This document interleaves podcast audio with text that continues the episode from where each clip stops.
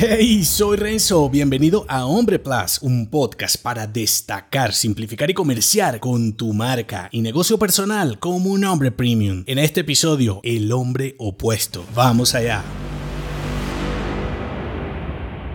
Cuando piensas en el hombre contrario a lo que eres, puede que te imagines a alguien completamente diferente. A veces cuestionas a los que esperan más de ti, a los que de algún modo creen que pudiera ser un hombre mejor. Si piensas en qué es lo contrario al amor, supondrías que es el odio, cuando en realidad es la desidia. Si opinas que lo opuesto a la belleza es la fealdad, también te equivocas, es la indiferencia. Y si por el contrario asumes que lo opuesto a la vida es la muerte, pues sorpréndete. Asimismo es la apatía. Entonces, cuando reflexiones sobre el hombre que quieres ser o el hombre que pudieras llegar a ser con tu potencial, lo opuesto a él no es el hombre que eres ahora, es tu indiferencia a lo que puedes conseguir con tus habilidades e inteligencia. Dicho de otro modo, el hombre opuesto a ese que puedes llegar a ser es el hombre indiferente. Así que deja de quejarte y reflejarte en los dramas de los tipos mediocres. Muévete y sal por ello que eres capaz de hacer. Y si te equivocas mil veces, pues levántate mil veces y una más. Eso hacen los hombres. Asimilarte a la fragilidad actual, conformarte con lo que eres, es volverte indiferente con los que amas y sobre todo contigo mismo. Y más aún con ese ADN masculino que pudiera crear, aportar e inspirar más. Porque aunque no lo veas de esta manera, puede que ahora mismo con tu actitud, dejadez y flojera por incomodarte, estés siendo y proyectando en los que te aman precisamente ese hombre opuesto que no quieres ser. Y el hombre real está muriendo en los confines de tu desidia, indiferencia y apatía, esperando despertar cuando no sea demasiado tarde para intentarlo un poco más. Si te gustó este episodio, entérate de más en nombre.plus. Hasta pronto.